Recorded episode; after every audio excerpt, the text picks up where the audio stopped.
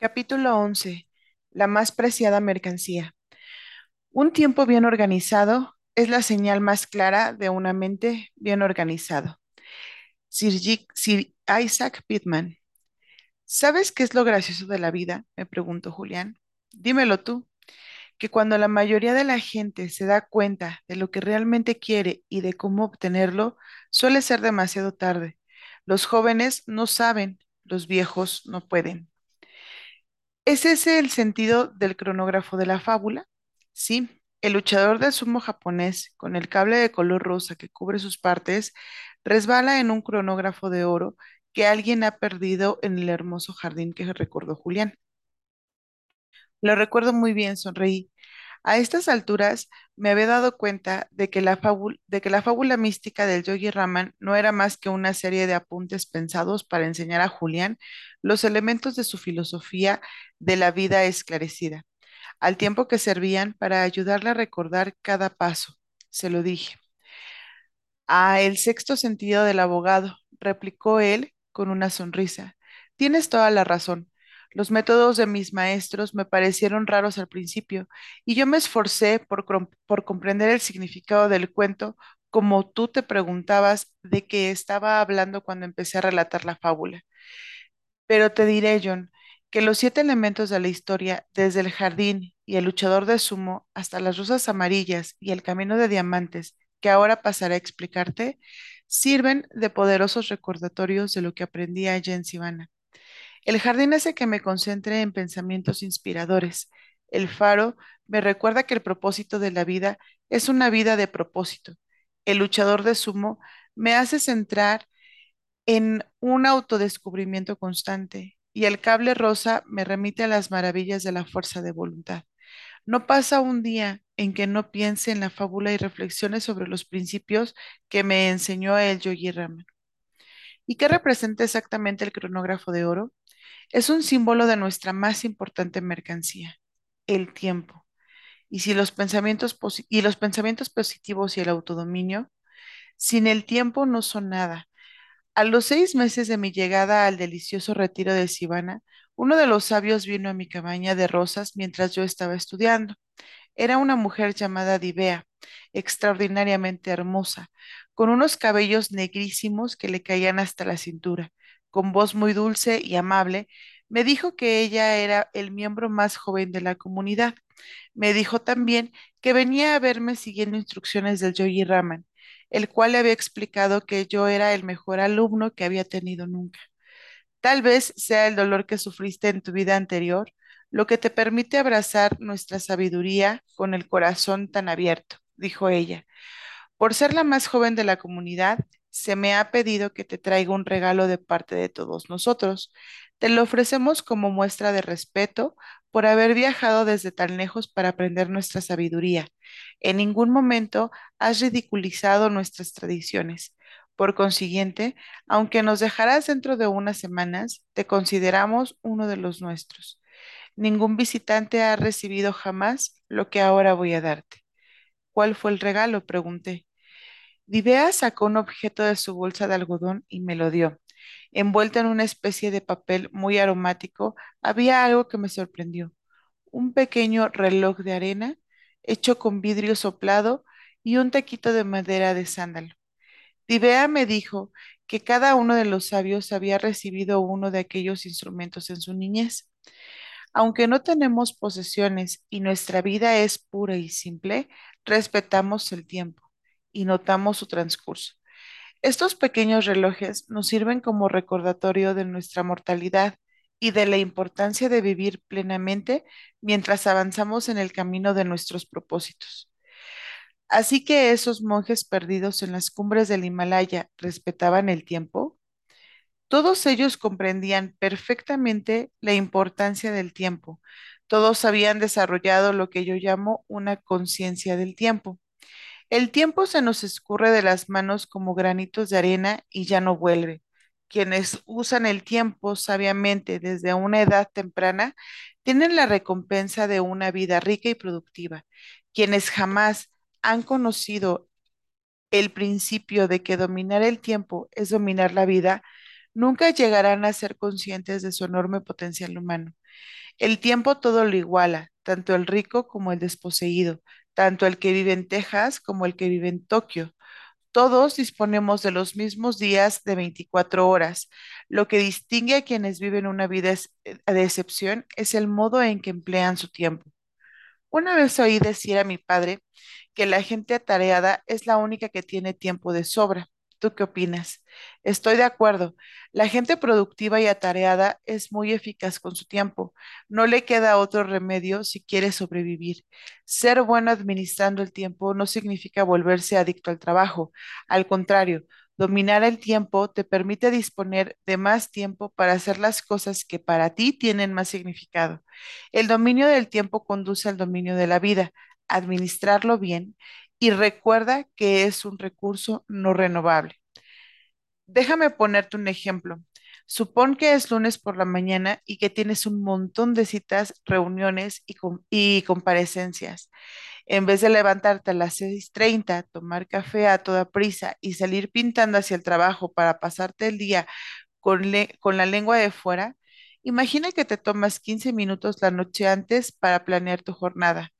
O más efectivo, aún, supón que te tomas una hora de tu domingo para organizarte la semana. En tu agenda has anotado debes, cuándo debes reunirte con tus clientes, cuándo te dedicarás a investigaciones legales y cuándo devolverás llamadas telefónicas.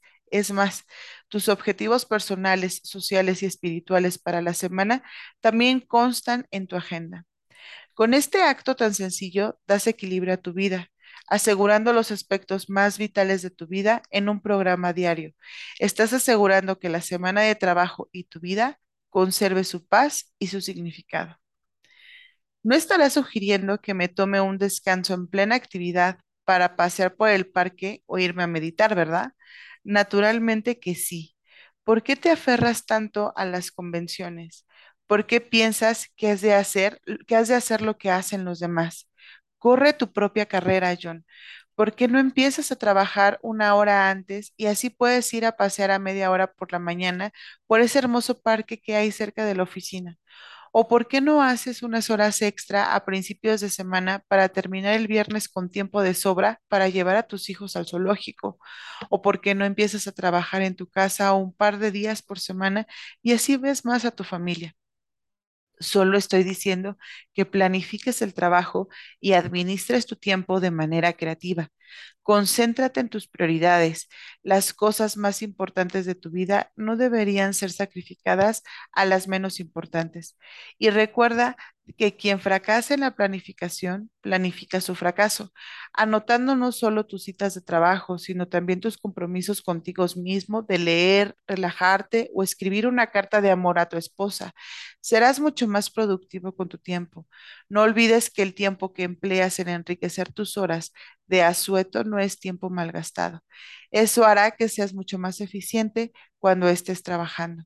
Deja de vivir en, en compartimientos es- estancos y entiende de una vez por todas que cuanto haces forma todo un todo indivisible.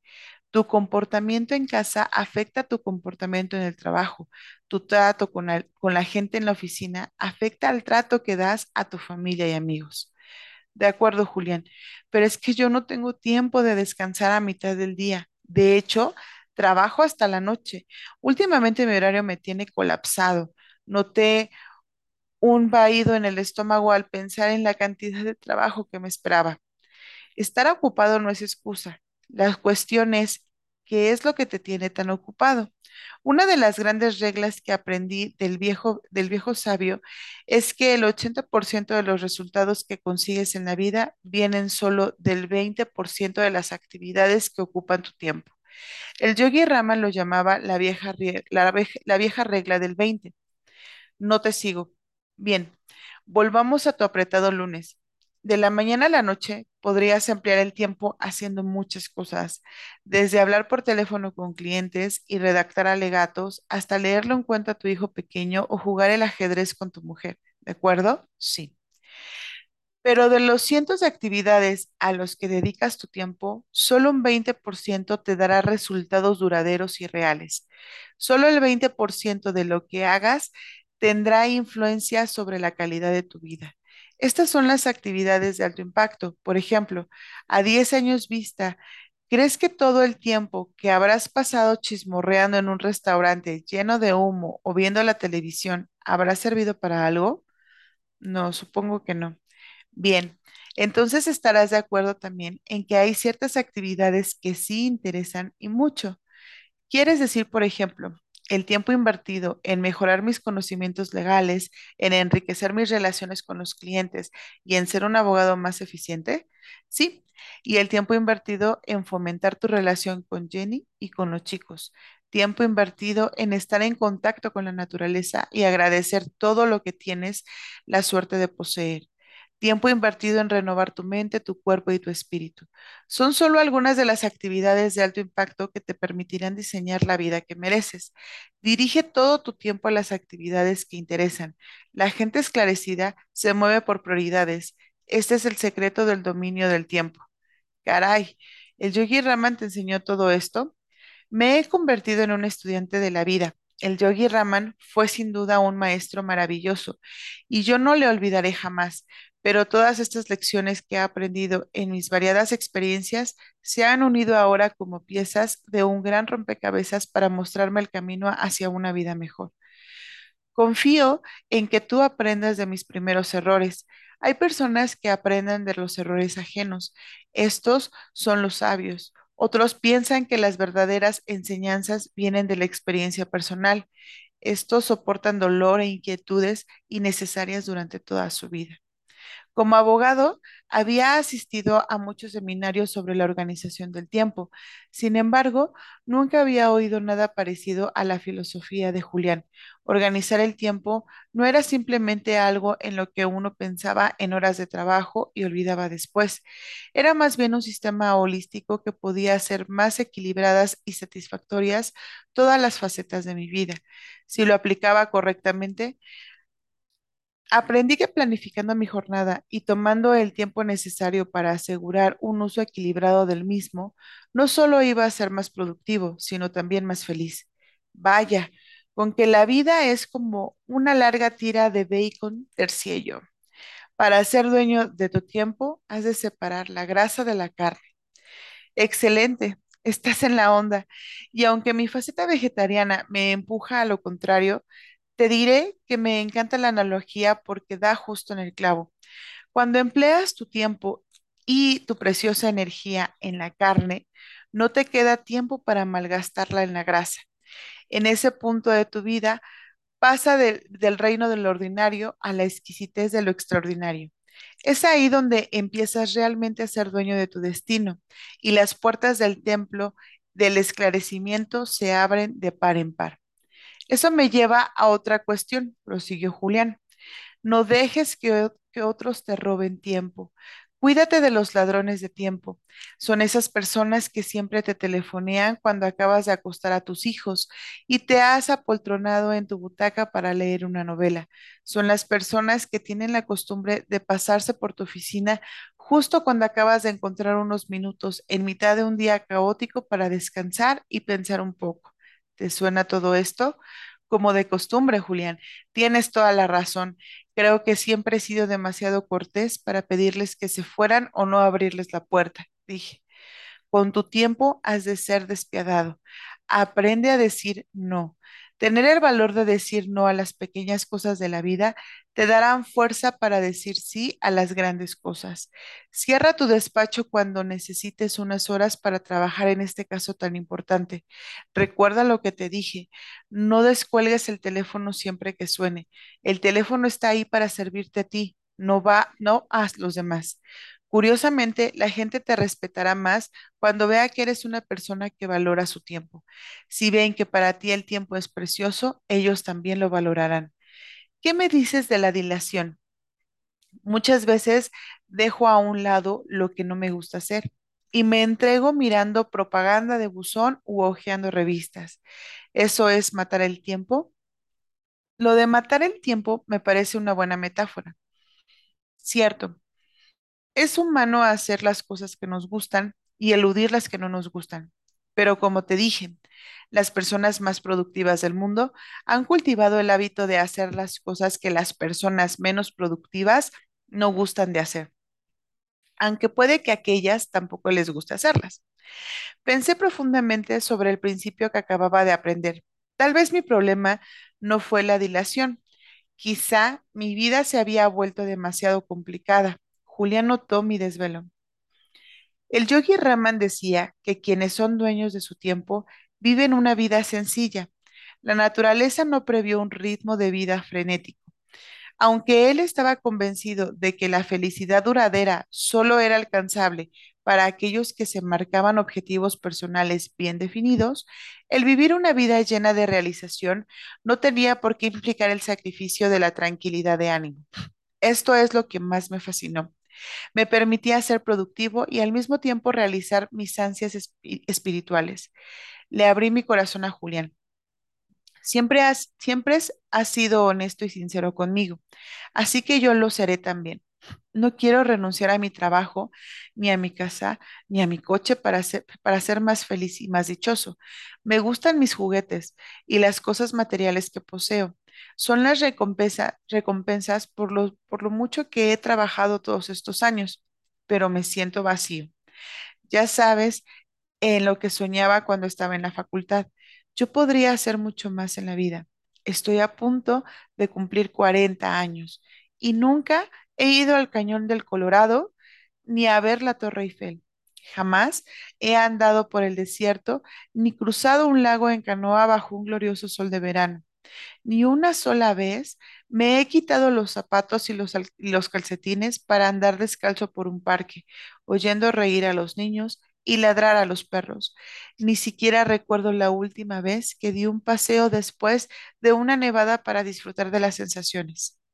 Simplifica tu vida entonces, me sugirió Julián. Aplica el ritual de la simplicidad a cada aspecto de tu mundo.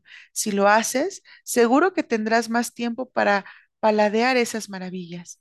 Una de las cosas más trágicas que pueden sucedernos es renunciar a vivir. Muchas personas sueñan con un mágico jardín de rosas en lugar de disfrutar las rosas que crecen en su propio patio. Es trágico. ¿Alguna sugerencia? Eso lo dejo a tu imaginación. He compartido contigo muchas de las técnicas que aprendí de los sabios. Si tienes el coraje de aplicarlas, los resultados serán milagrosos. Ah, y eso me recuerda otra cosa que hago para que mi vida sea serena y sencilla. ¿Cuál? Me encanta dormir una pequeña siesta por la tarde. Me mantiene vigoroso, fresco y juvenil. Supongo que podrías decir que se trata de un sueño de belleza, Julián Río. Bueno, la belleza nunca ha sido uno de tus fuertes. En cambio, uno de los tuyos es el sentido del humor y te alabo por ello. Recuerda el poder de la risa. Al igual que la música, es un maravilloso tónico contra el estrés de la vida cotidiana. Yogi Raman lo expresó mejor cuando dijo, la risa abre tu corazón y apacigua tu alma. Nadie debería tomarse la vida tan en serio como para olvidar reírse de sí mismo. Julián tenía un último aspecto que puntualizar sobre el asunto del tiempo. Esto es muy importante, John. Deja de obrar como si te quedaran 500 años de vida. Cuando Dieva me trajo aquel reloj de arena, me ofreció también un consejo que no olvidaré jamás. ¿Qué fue? Que el mejor momento para plantar un árbol fue hace 40 años. El segundo mejor momento es hoy. No malgastes ni un minuto de tu vida. Fomenta una mentalidad del hecho de muerte. Como dices, pregunté impresionado por lo gráfico de la expresión, ¿qué es una mentalidad del hecho de muerte? Una manera nueva de ver tu vida, un paradigma, si lo prefieres, algo que te recuerda que hoy puede ser el último día y que por tanto debes aprovecharlo al máximo. En realidad es una filosofía sobre la vida. Cuando adoptas esa mentalidad, vives cada día como si fuera el último. Imagina que al despertar te haces esta sencilla pregunta, ¿qué haría hoy si fuese el último día? Luego piensa en cómo tratarías a tu familia, a tus colegas e incluso a quienes no conoces de nada. Piensa en la excitación con que vivirías cada momento al máximo. La cuestión del hecho de muerte puede por sí sola cambiar tu vida, aportará un entusiasmo y un ánimo especial a todo lo que hagas. Empezará a centrarte en todas las cosas importantes que has ido relegando y dejarás de despilfarrar el tiempo en las cosas mínimas que te han ido arrastrando al atolladero de caos y crisis. Fuérzate a hacer más y a experimentar más, prosiguió Julián. Utiliza tu energía para ensanchar tus sueños. Sí, ensanchar tus sueños, John. No aceptes una idea mediocre cuando tienes un potencial infinito dentro de la fortaleza de tu mente. Atrévete a apelar a tu grandeza. Es un derecho natural. Pides mucho, pues hay más. Para romper el maleficio de la frustración que a tantas personas acecha, existe un remedio muy simple. Obra como si el fracaso fuera imposible y tendrás el éxito asegurado. Borra todo pensamiento de que no lograrás tus objetivos, sean materiales o espirituales. Sé valiente y no pongas límites a tu imaginación. No seas un prisionero de tu pasado, conviértete en el arquitecto de tu futuro. Ya no seas el mismo. Mientras la ciudad em- empezaba a despertar y la mañana brotaba con todo su esplendor, mi amigo empezó a mostrar los primeros síntomas de cansancio tras una noche entera compartiendo su saber con un alumno impacien- impaciente. El vigor, la energía y el entusiasmo de Julián me tenían pasmado. Nos acercamos al final de la fábula mágica del Yogi Raman y al momento en que debo marcharme, dijo con suavidad. Tengo mucho que hacer y muchas personas con las que hablar. ¿Vas a decir a tus socios que has vuelto a casa? Pregunté. Seguramente no. Soy muy diferente del Julián Mantle que ellos conocían. No pienso lo mismo, no llevo la misma ropa, no hago las mismas cosas. Soy otra persona. No me reconocerían. Sí, realmente eres un hombre nuevo, concedí, riéndome por dentro al imaginar a este monje ataviado con el hábito tradicional de Sivana subiendo al despampanante Ferrari de su antigua existencia. Quizás sería más exacto decir un nuevo ser. No veo la diferencia, repuse. En la India se dice este aforismo. No somos seres humanos con una experiencia espiritual, somos seres espirituales con una experiencia humana. Yo sé cuál es mi papel en el universo, veo que soy. Ya no estoy en el mundo, es el mundo el que está dentro de mí. Me temo que necesitaré un rato para meditar sobre eso, dije.